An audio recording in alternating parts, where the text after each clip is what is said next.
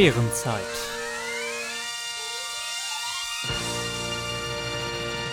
Herzlich willkommen, liebes Publikum, liebe Damen und Herren. Heute wollen wir euch begrüßen zu einer ganz besonderen, exklusiven Folge der Mährenzeit. In unserem Podcast von Meeren und Mägden haben wir euch in der zwölften Folge schon unser neues Konzept vorgestellt, dass wir euch in jeder Folge eine Perle der mittelalterlichen Literatur näher bringen und wie ein Hörspiel vertonen. Für unsere erste Folge haben wir uns ein Kleinod aus der Novellistik des Mittelalters ausgesucht, die wir euch heute präsentieren wollen, nämlich die drei Mönche zu Colmar, geschrieben von niemandem. Herzlich willkommen auch von meiner Seite zu unserer heutigen Meere. Wir befinden uns heute zwischen Colmar und dem Rheinufer, genauer gesagt an einem Haus einer jungen Frau und ihres Mannes. Und hier können wir heute ein sehr abgefahrenes Spektakel beobachten.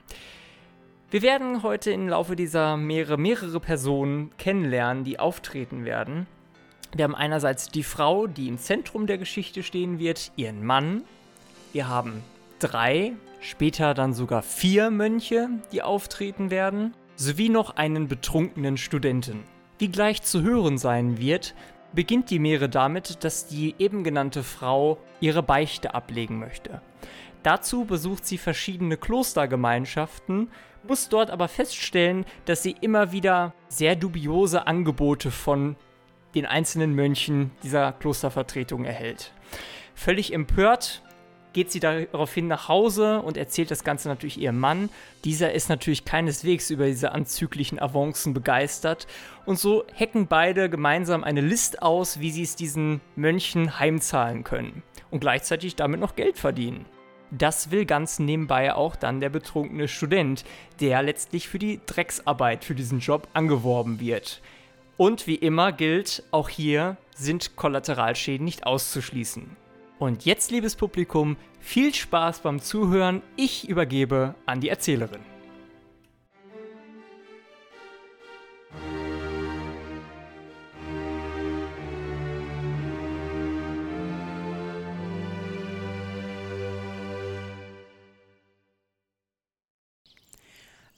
Als mir ein Meere ist gesät, für eine ganze Wahrheit, das beschachse Kolmeere, nu vernemmet fremdü Meere, wie uns ein Mann hat hergesät, der von Kolmeere rät. In der Stadt se Kolmer da, was ein Mann gesessen sah, das was riecht des Gurtes und frie siernes Murtes wann das ihn floch alle Tage, das Gelücke, das im Abe, Gurte gernk, das unzählig ist. Nur hätt er in derselben Frist eine Furwe minniglich, du was aller Fröden rich. Sie was volliglich gewährt, was man an schönen Furwen gärt. Der lieb was ihr wohl gestalt, sie was wohl zwanzig Jahr alt. Sie hätte lieb den werden gut, sie leisten Sinn gottlich Gebot, sie hätt Gott lieb als sam ihr lieb. Dies war für einer Osterzeit, dass sie kann wollte bichten, als sie sollte, zu einem Kloster da waren Prediger inne sah.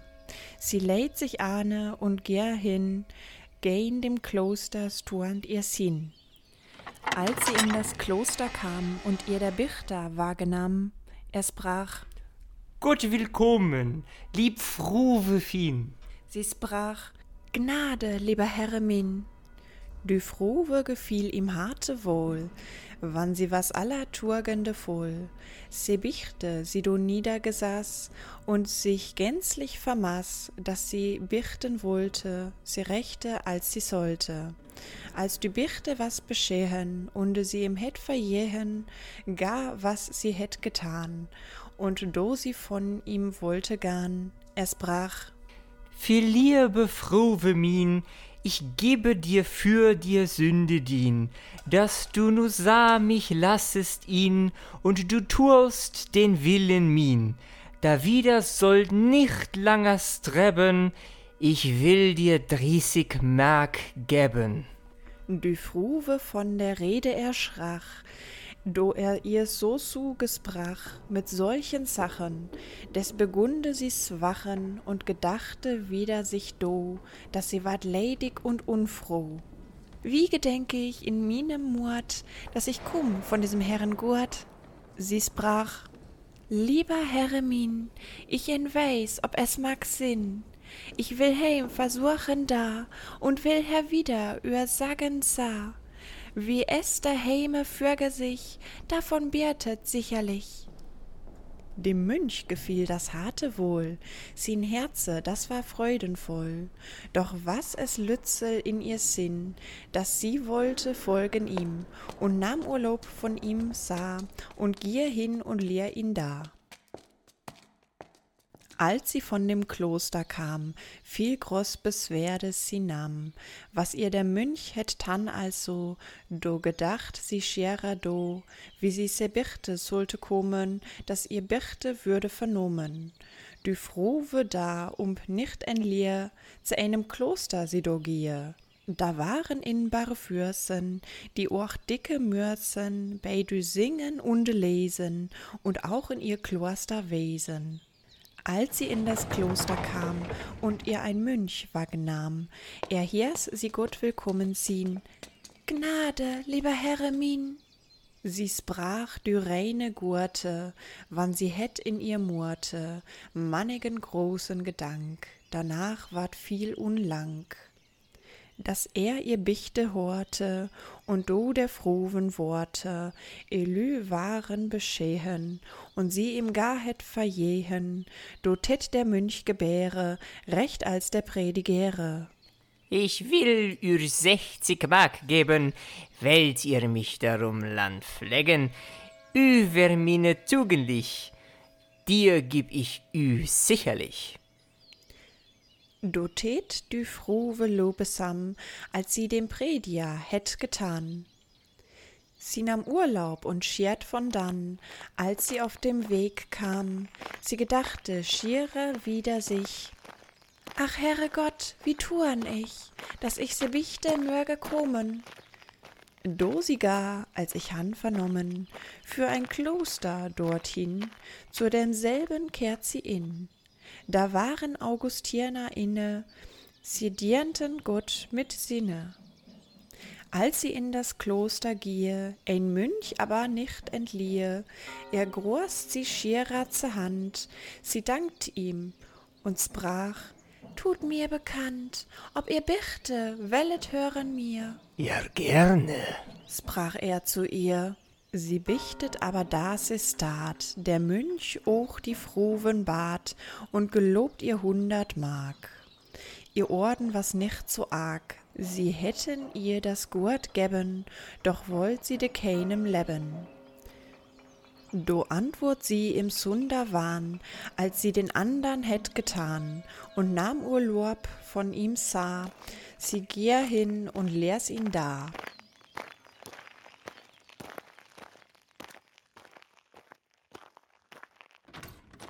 In ihr Hus saß es dat, in eine Kemenate sie trat und zog den Mantel ab ihr lieb und weinet fast in Wiederkieb. Und was betrübet so sehr die Mönch mit falscher Lehre, wollten sie gewonnen han, do wollte sie der Hähnen mahn, dann ihr wird alleine an Falschen und an Meine. Des kam ihr Wirt zur Hand, gangen, da er sie feinend fand.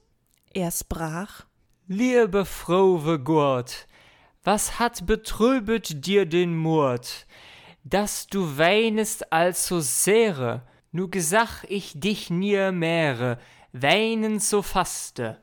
Die Trächen sie do laste, do hätt er sie doch gesehen, er sprach, Was ist dir beschehen? Und fragte sie der Meere, was ihr beschehen wäre. Du wollt sie ihm's entsaget han, er sprach, dass ich han gesehen an. Das kann mir niemand wieder sagen. Do mochte sie es nicht verdaggen, sie klaget ihm ihr Herze leid, sie hurb auf unde seid, wie ihr die Mönche heten tan, und wie sie Urlaub von ihr nahm, und sprach, sie wollte es versuchen, des die Mönche wollten rochen. Der Wirt, der dachte zur Hand, Leider, mir ist min Gut zertrannt. Möcht ich es wieder gewinnen, des will ich hüt beginnen. Er sprach zu ihr, Es wird gut rat, das sollte schiere viel gedraht. Dem ersten hin in Büten, so er Winnglocken höre lüten, dass er kome ginge und zehn Silber bringe. Dem andern so in Büte da, dass er se Mitternacht nu sah, komme hart Helinge und auch zehn Silber bringe.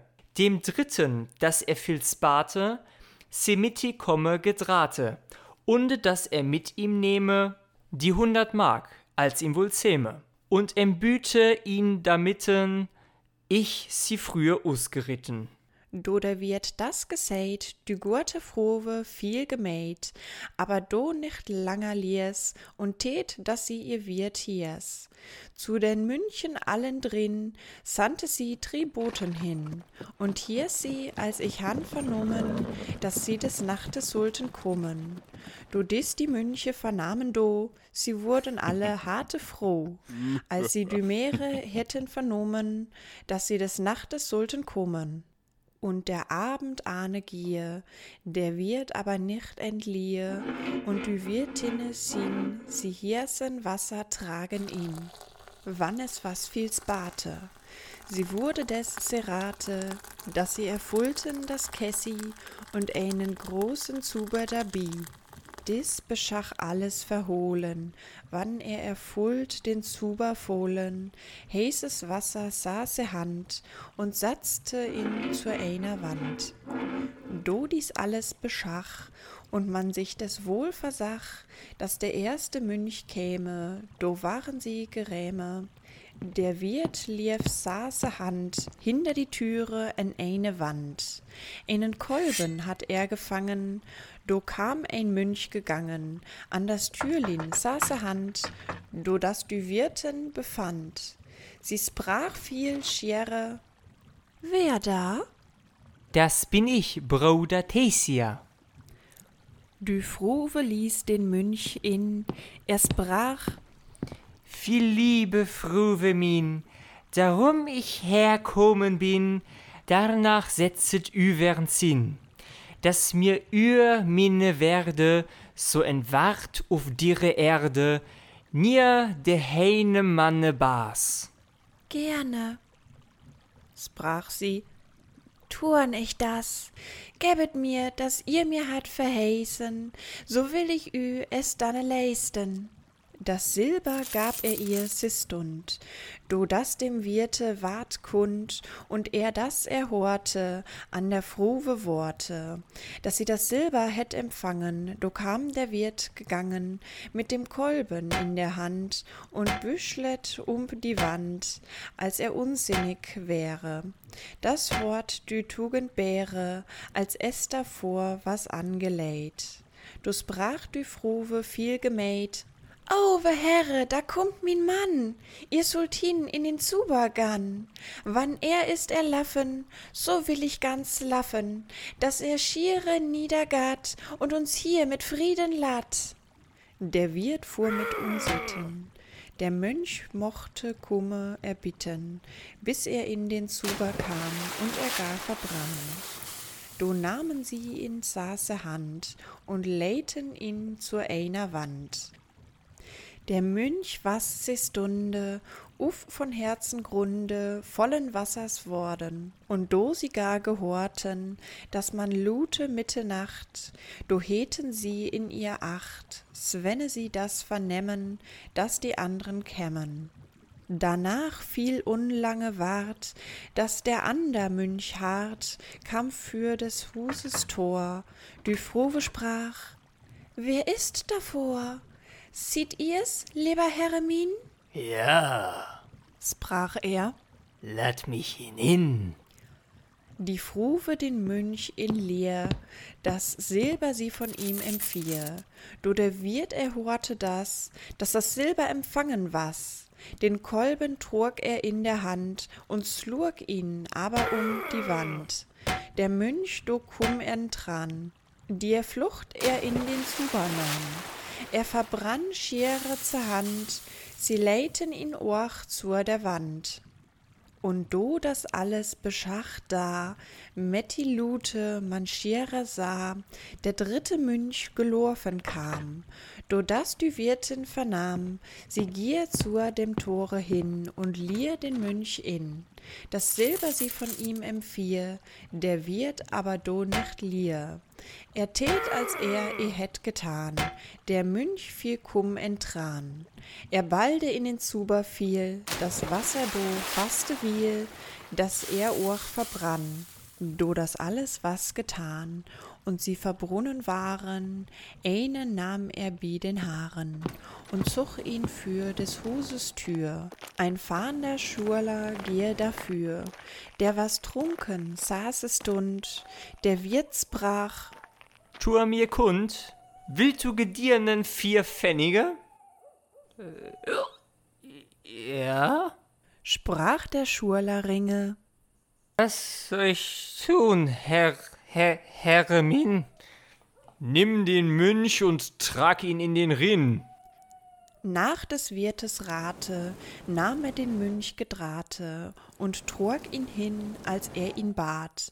Der Wirt nahm Sasestat, den andern Münch und trug ihn hin und lehnt ihn für das Hus sin. Do der Wirt getäte das, der Schurler her wiederkommen was und wohl Pfennig genommen han. Sich ich den Mönch noch hier stan? Sprach der Wirt, saß es stund, do das dem Schurler ward kund, do nahm er ihn wie dem Haar. Dass sich ein vergäß, ja. Der Scholer sprach, Mös anne kommen. do das der Wirt hätt vernommen, dass er den andern hintrug, den dritten er bald für getrug, als er die Zwene hätt getan. Der Schurler aber gelaufen kam und wollt das Geld han genommen. Bist du erste wiederkommen? Sprach der Wirt, saße Hand, Er starrt doch dort an einer Wand. der Schurler bekund sich klagen, Hä, ich han ihn in den Rinn getragen. sprach der Schurler zerstund. Er litt in des Rhines Grund. Alt, aber der Teufel furt ihn da. Der Wirt sprach, aber sah, Sich hin war er dort start. Dass dich Gott nimmer berat. zur dem Mönche sprach er, Bist du jetzt gelaufen her? den dritten nahm er sunder Wahn, als er den Zweien hätt getan, und tät ihm auch also. Viel bald kam er gelaufen dor und wollt Pfennig empfangen han. An einem Weg sah er gern einen Bruder, der Zemetti gehe, der Schwurler aber nicht ein Lier. Er lief ihm nach, saß er Hand und nahm ihm BH und Gewand und zog ihn gar und suberlich. Der Bruder sprach, Herr, was zieht ihr mich? der Schurler sprach viel gach. Du laufst mir diese Nacht nach und kann die nicht abekommen. Dich möcht der Teufel haben genommen. Nein, ich, Herre, so helf mir Gott. Ich sag ü Anne allens Boot. Ich wollt dahin semetti sin und gebützet han dir Sünde min.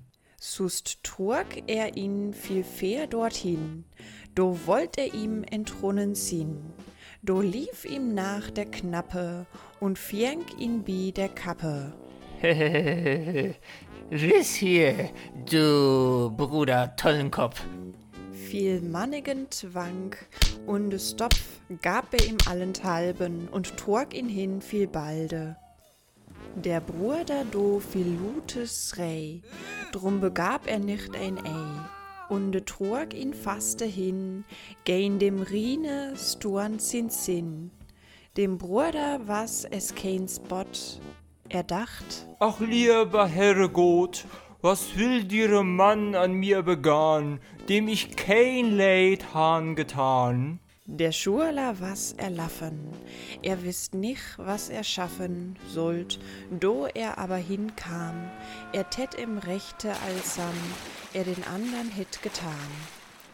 Do gier er da, als ich vernahm, zur des Wirtes Huse hin und nahm die Pfennige sin. Do gab er ihm gering ein Münch um einen Pfennig, hätt der Schurler hingetragen. Do begund er dem Wirte klagen, wie ihm der Münch unterwegen kam, und wie er ihn do aber nahm und ihn aber hin wieder trug, und wie er ihm gab Sträche genug. Do die Meere wurde kund, dem Wirte do gedachte er Stund. Leider du hast übel gefahren, Gott muss ihm Seele und Lieb bewahren. Dies Bispel ich hier vorsage und bewährt sich alle Tage und beschicht nicht selten, dass der Unschuldig muss entgelten des schuldigen Missetat. Hiermit die Rede ein Ende hat, davon hörten sich Geliche bei der Arme und Rieche vor solcher Missetat wann es ihm nicht wohl ergat, der versuchet ungewohnlich Spiel und davon nicht lassen will, als diese Münche nun Hand getan. Des soll man in den Schaden lahn, sit sie verkehrten dir bicht, das rächet Gott, so niemand spricht.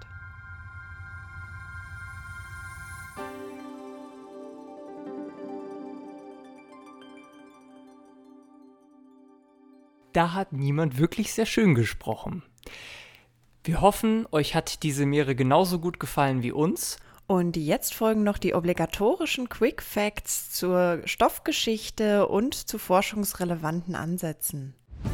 Quick Facts dass Mere die drei Mönche zu Colmar mit seinem Umfang von 404 Versen ist uns in nur einer einzigen Handschrift überliefert im sogenannten Codex Donaueschingen 104, beziehungsweise auch bekannt unter dem Namen Liedersaal-Handschrift aus dem Jahr 1430 1433 aus der Region Oberschwaben.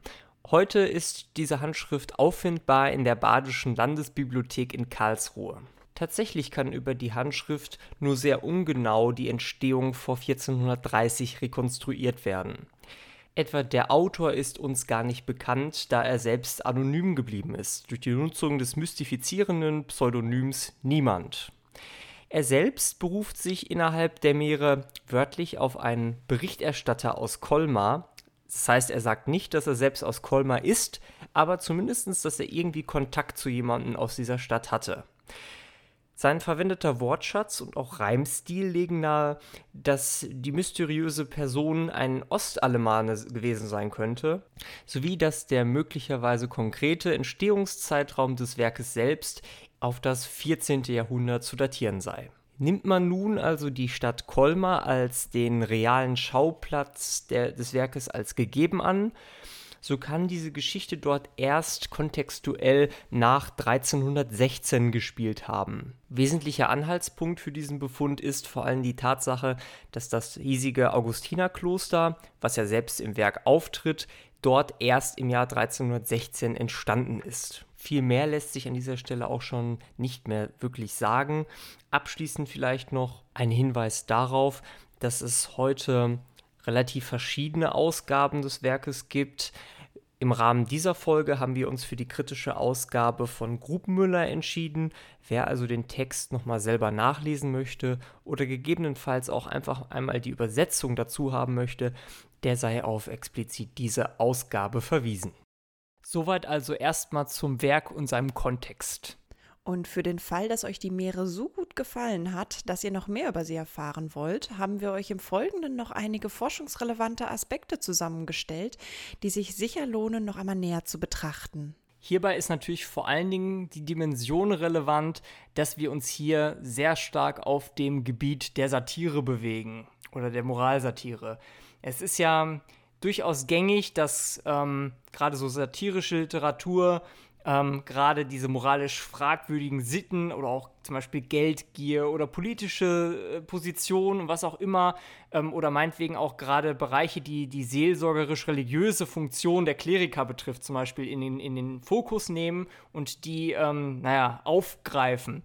Und das finden wir natürlich hier auch in einer sehr extremen Form wieder. Wir sehen hier natürlich, dass innerhalb dieses Werkes eine Art, sagen wir mal, von verkehrter Welt vorgeführt wird. Eine, wenn man so will, ein, ein äh, Mundus ähm, perversus, wobei diese Verkehrung hauptsächlich dazu dient, ja, sagen wir mal, die Sichtbarmachung von schlechtem Verhalten, von defizitärem Verhalten, von bösem Verhalten sichtbar zu machen.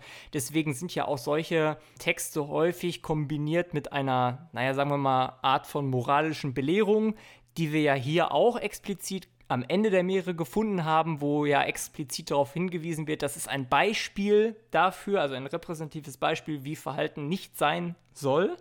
Dementsprechend enthält das Werk eine ja, Belehrung, eine didaktische Dimension, die ähm, relevant ist.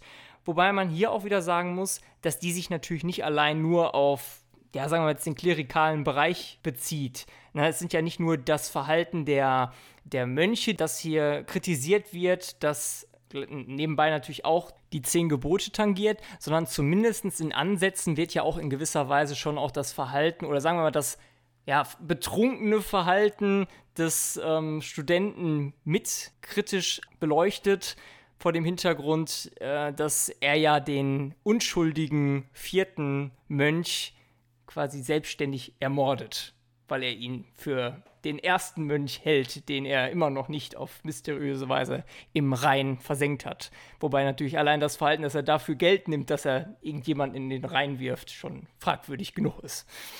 Das kann natürlich besonders gut an den klerikalen Personal gezeigt werden, da die ja schließlich im Endeffekt für die äh, Leute, die Zuhörer damals auch für das Seelenheil verantwortlich waren. Eine ähnliche Übersteigerung und Überspitzung äh, im schlechten Verhalten von klerikalem Personal haben wir auch schon in unserem Podcast von Mähren und Mägden am Nonnenturnier beobachten können. Auch da wurde nicht zimperlich gezeigt, äh, dass die Nonnen nicht immer vernünftig mit ihrer Sexualität umgehen können. Und auch hier sehen wir wieder, wie eine eigentlich nicht allzu drastische Situation ins Extreme gesteigert wurde, indem die Mönche ja erstmal ihre sexuelle äh, Aufwartung machen dieser Frau und dafür direkt getötet werden.